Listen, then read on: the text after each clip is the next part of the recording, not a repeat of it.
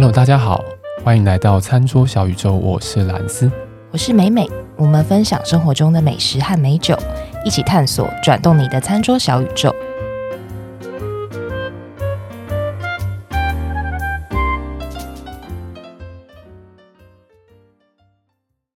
你知道吗？最近我的同事一直在跟我讲说，哎、欸，阿兰斯，你有没有觉得有感觉到花粉症？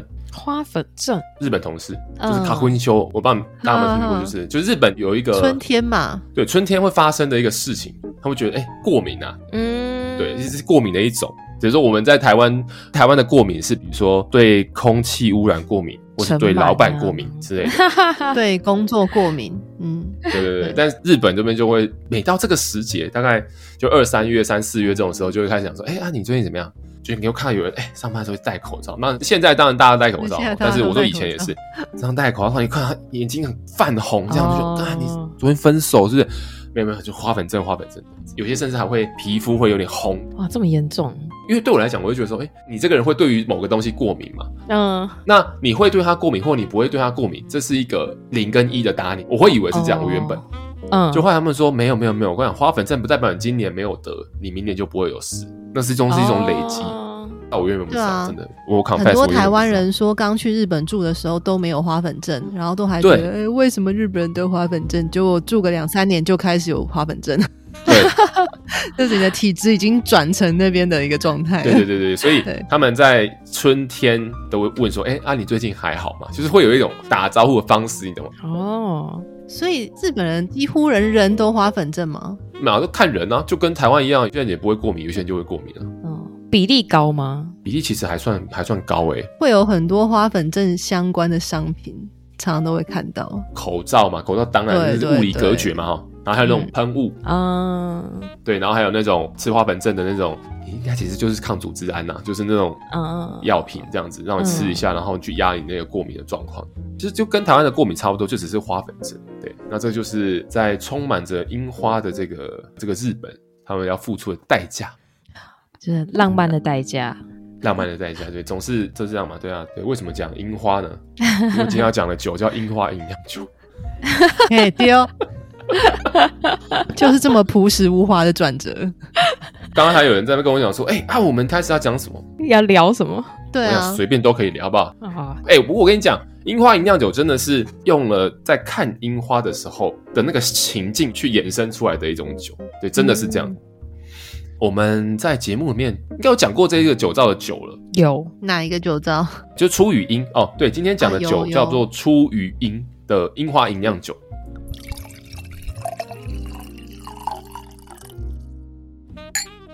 出羽樱，我记得我们之前有讲过一集是那个燕姬噻，对，燕姬，燕姬的纯米吟酿。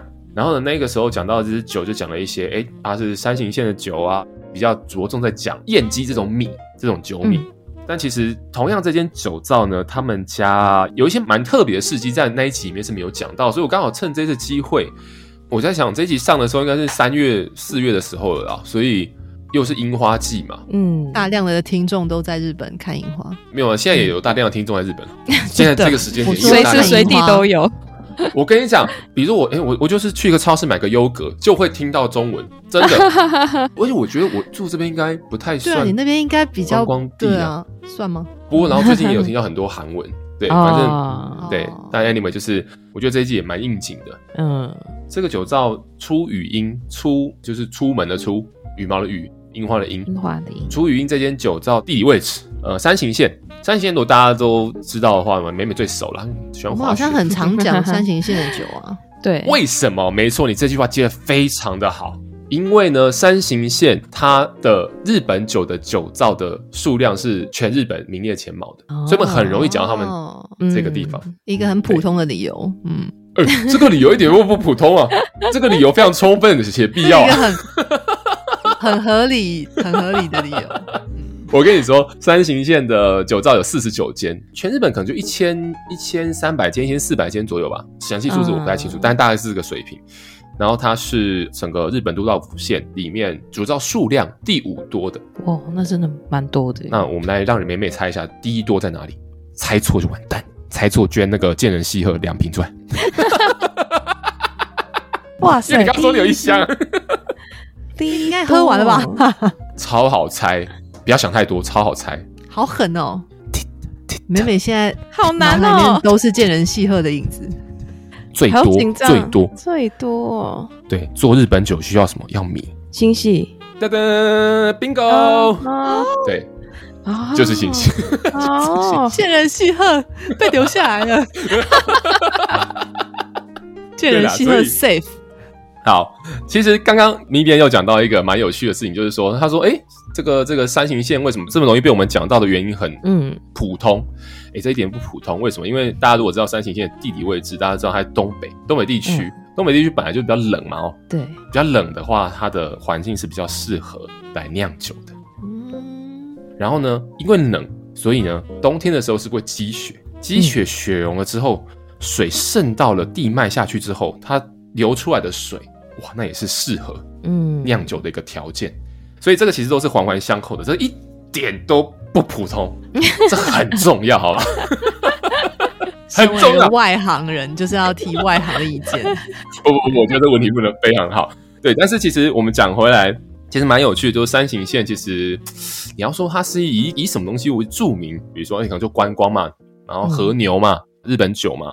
然后，但其实山形县这边最知名的，在日本其实是产水果。对，哦、山形县跟山梨县一样，就是都是以产水果很知名的。在日本，在山形县呢，最常看到的水果，是做最标志性的水果，叫做樱桃。哦，好赞哦！对，然后杨梨呀、啊、葡萄啊，嗯、然后跟西瓜。哦，对，西瓜很奇怪，对吧？其实我会想说，哎，为什么它会产西瓜？因为在我印象里的地方，对，然后西瓜可能会相对在比较干燥然后热的地方，越干燥西瓜越甜嘛。嗯，对，你反而说，哎，如果今天是西瓜的产季的时候，它突然给你下个大雨，哇，那西瓜全毁了。不是说泡烂哦，而是它本来的这个西瓜的状态就会变很烂，就是它的果肉会变得是很像泥土嘛，也不是泥土沙子嘛，就是会糊糊烂烂、沙沙的。对对对，那就是代表西瓜品质不好。但是为什么山形县产西瓜？嗯、原因是因为其实山形县的夏天非常的炎热干燥哦。因为山形县它有一个山脉，然后它呃它又是靠日本海，所以风从那边焚风，没错，哎、嗯，对，所以夏天的时候相对炎热干燥。所以焚风下来的时候，因为你想想看，你的水汽上到空中之后，都已经变成干燥的空气，但它在往下走的时候，就是一个干燥且炎热的空气。嗯，对，所以会导致说，其实山形县的夏天也是算是高温的哦。它曾经温差很大耶。对，被测过什么四十度之类的这种温度。哇哦，应该是这样子的脉络，所以让它也是蛮容易产西瓜的。嗯，我猜。对，嗯、然后其实山形县真的人也不多啦。我们之前好像有讲过，山形县整个这个县。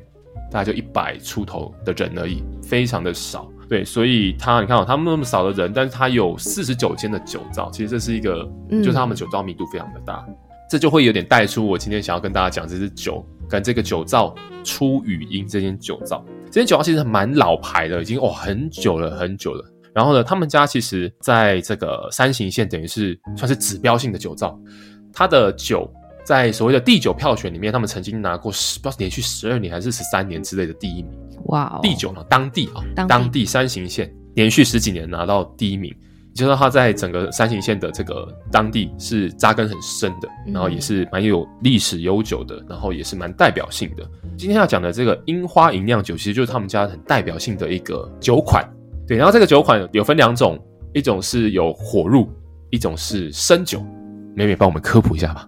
好，生酒就是顾名思义，好，它是生的嘛？生的意思就是它没有经过火入。那什么是火入呢？就是在酿酒完之后，因为它的酵母里面还有一些活性，它还是是活的，所以我们必须要让酵母停止做发酵这件事情，所以它必须要用一个低温杀菌的方式。那这个方式呢，一般我们就讲火入。嗯，在清酒酿造的时候，正常来说也不是不能说正常，通常日本酒酿完它会经过两次火入，就是酿完之后会进行一次，然后在装瓶之前出货之前会再进行第二次。嗯嗯嗯嗯。所以之后如果妹妹有开课的话，请各位听众 随便 Q，直接精辟的分析给你听。好烦，不好意思，不好意思，因为刚刚口有点渴，我前面有点亢奋。也没讲多少，在那边亢奋什么？不是啊啊啊！不能亢奋一下。好啦，反正不管怎么样，就是今天要讲的这个樱花饮料酒，它有这两款就对了。那我今天要讲的是有火入的那一款。嗯，所以如果大家在市面上要买的时候，你会看到两种的瓶子的颜色会有两种，一种是茶色，就是咖啡色，蛮典型，就是大家看以前那个台啤那个玻璃瓶的那个颜色。另外一个是绿色，对，绿色就是生酒，咖啡色的就是茶色的，它就是有做火入的版本。对，好。然后呢，樱花饮料酒它其实有一个蛮代表性。我记得我们之前在那个燕姬的那一集，我们有讲到说，哎，这个酒造其实蛮有趣的，就是因为它的酒会很容易出现在如果你今天要考所谓日本酒的立酒师的时候，这个资格的时候，你在考试会很常遇到这支酒，对吧？就盲饮的时候，考题酒，对，考题酒，对，因为为什么？它它有它很具代表性，所以在出题的时候会拿它来当做是一个银酿酒的一个代表。对，啊，吟酿酒，我们在讲吟酿香，就是它会有花果、华丽、比较奔放的讨喜的这种特色。那我们今天要讲的这支樱花吟酿酒，它就是 OK，它就是一个吟酿酒。它在一九八零年的时候推出。对，当时在一九八零年代的那个时候，其实不管是日本的酒税法也好，或者是说整个呃市场上面，大家对于吟酿的这个东西的定义并不是很清楚，或者说对于这个东西并不是很清楚。包括那时候酒税法也没有像我们现在有分什么啊，什么金米步合偌济，然后就多什么这样的酒啊，或者你们加酿造酒精啊，就是什么样的酒。当时的酒税法还把酒分成是什么特级、一等、二等，跟现在的分法是不太一样的。对，在这样的情况之下，然后就出云这间酒造为了把所谓的银酿这样子的一个概念普及出来，所以把樱花银酿酒这支酒当做是一个这样子的概念推到市场里面。对，所以这支酒呢，算是我们在讲吟酿的时候，大家会画上等号，对不对？嗯，对，所以觉得还是蛮蛮有指标性的这支酒，所以它也很常在之前我刚刚讲到的考试里面出现，甚至因为这种银酿香当时的一个 booming，所以导致这是我看网络上的资料的哈，他说 SK two 的香气的成分、香气的表现是依照这支酒当做模板的。哇啊，不好意思，我没用过 SK two 然后我没用过 SK two 不是就是大家都说是一个口水味吗？没有啊，是香气，它的香气，我不晓得，我不晓得，我没有弄过，我也没有用 SK two 啦。可是我记得蛮多人不喜欢那个味道的。我是很久很久以前用，不知道现在是不是有调整过。对，反正就是说，就是这个酒造自己在官网上面也讲说，哎，SK two 的香气的成分就是用这个当做 model 的这样子。再来就是，其实这间酒造的酒也在日本酒海外输出别的国家一个蛮先驱的一个酒造，出口到别的国家吧？对对对对对对对，出口到别的国家蛮先驱的一个酒造，他的酒也是有被什么英国皇室的那种御用酒商给选到，然后就是一个各方面好像都蛮活跃的一个酒造就对了。山形县日本酒，它还有另外一个比较代表性的特色在哪里？就是我们喝葡萄酒，比如法国的葡萄酒的时候，我们都会讲到所谓的 GI。嗯，GI 是什么？哎、欸，叫做不要被猫分心，可以吗？可以不要被猫分心吗？怎么可能不被猫猫分心呢？GI 不就是什么高 GI 饮食跟低 GI 的？不是啊，那个叫。地理什么东西？四个字。对对对，反正就是 GI，就是 Geographical Indication，就是地理标志。你要说地理标志可以。对，就是说这个地方的人文、自然等等相关的条件是独一无二的，所以可以给它一个区域性范围的规范。对，所以山形县就是也是这样子的一个。山形县算是日本非常独特，日本酒里面目前我知道的就只有山形线有这个所谓的山形 GI。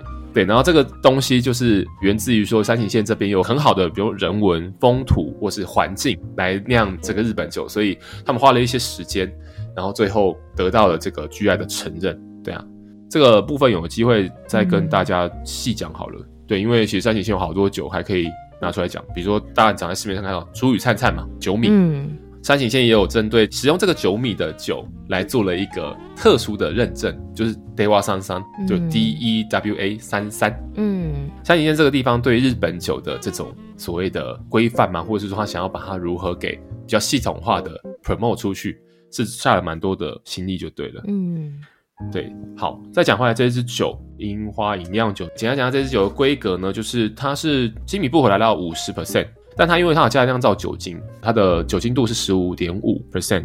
他没有特别讲他自己是什么样的酒，但他他是写樱花饮酿酒，所以他可能把自己定位成饮酿酒，嗯，而不是把自己定位成大饮酿。去回去到 Echo 前面，我们开始在讲说，哎，这支酒呢，为什么叫樱花饮酿酒？因为它就是用你在赏樱的时候的那个情境去去做出来的一个味道。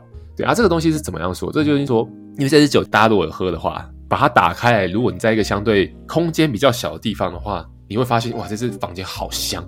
嗯，就是这支酒的特色。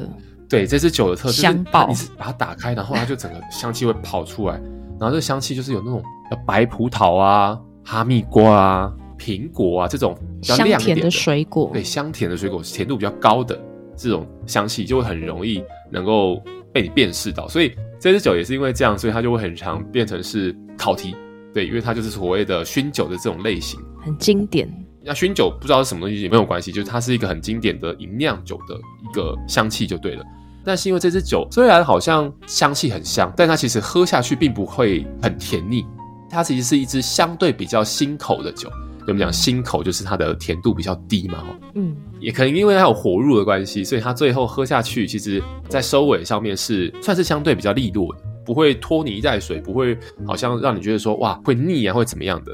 它还是带有这种酒精的这种特色，还是有这种辛口的这种特色，所以你在搭配食物的时候特别适合。就是闻起来香甜，但是喝起来不会甜腻。对，嗯，可能因为它是有加酿造酒精的关系，所以它把这个酒调整成一个嗯。这样子的状态。基本上这支酒就是你可以单喝，但是你可以搭餐，对，因为它有一点点辛口的这种成分在里面，它有这种比较不甜，有这种酒精的感觉在里面，所以这就是会很符合到刚刚前面讲的，看樱花的时候，比如说看有日本的动画、漫画、日剧，大家看到樱花季的时候，是不是很多人会坐在呃樱花树下面，然后铺着一个野餐垫，大家在那边吃东西、喝酒、发酒疯，小酒，睡在什么樱花下面啊，然后吐的到处都是，那个是真的，就是用那种情境之下，你在赏花的时候，你会想要吃点东西，然后喝着这个酒，哎、欸，它又很顺口，嗯、后味又不会非常的，一杯接一杯，对，可以一杯接不断的喝，这样的情境之下做出来的酒，我觉得这支酒真的是还蛮不错的，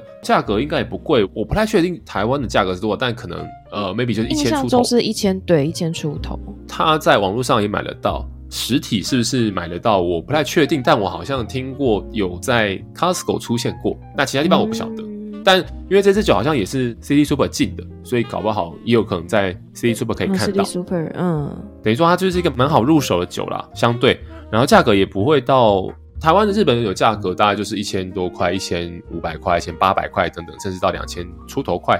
对啊，这支酒是相对还是比较好入手的价格，就一千出。对啊，所以这支酒也蛮适合推荐给大家。哎，那你是在日本买的嘛？对不对？我在日本买的，我在日本买的。那价格是？嗯，就我刚刚讲的一千出头块变成日币的日币。等一下，正常正常。对对对对，这个哎，不要听众朋友不要听到我这样讲，就是觉得说，我靠，在在台湾买很贵，没办法啊，就对啊，因为有关税啊，对，有关税嘛，进口的成本，因为有人帮你把酒从日本送到台湾嘛，对啊，对啊，对啊，对啊，对啊，对啊，对啊。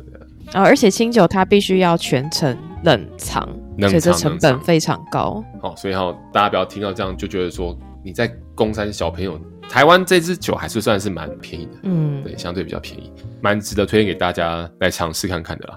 大家可以，可以，对，可以，你们可以讲个话吗？我还停留在哇，一千多日币这样台币。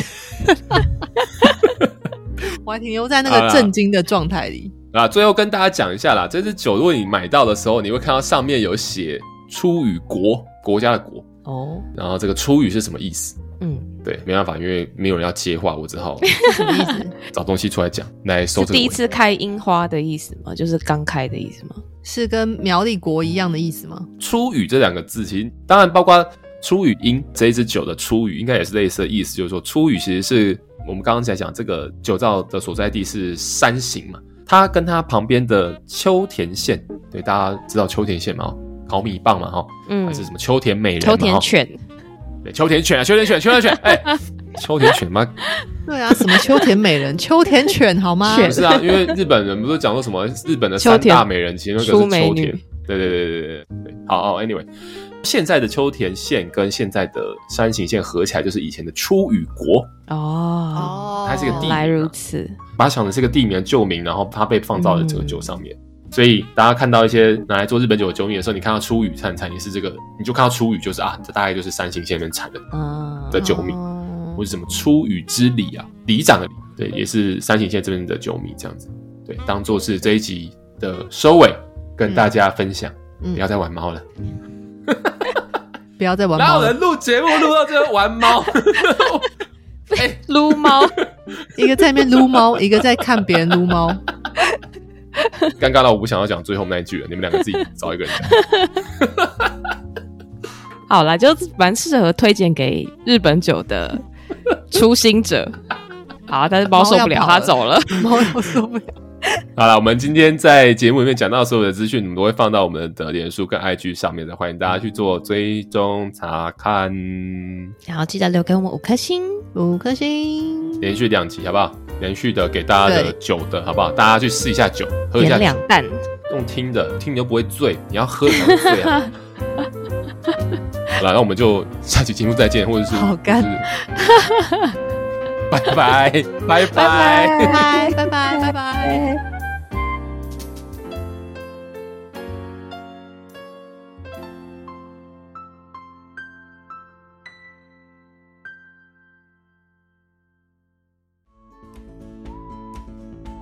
好，在节目的最后呢，还是要提醒各位听众：理性饮酒，形象至上。未满十八岁禁止饮酒，酒后不开车，安全有保障。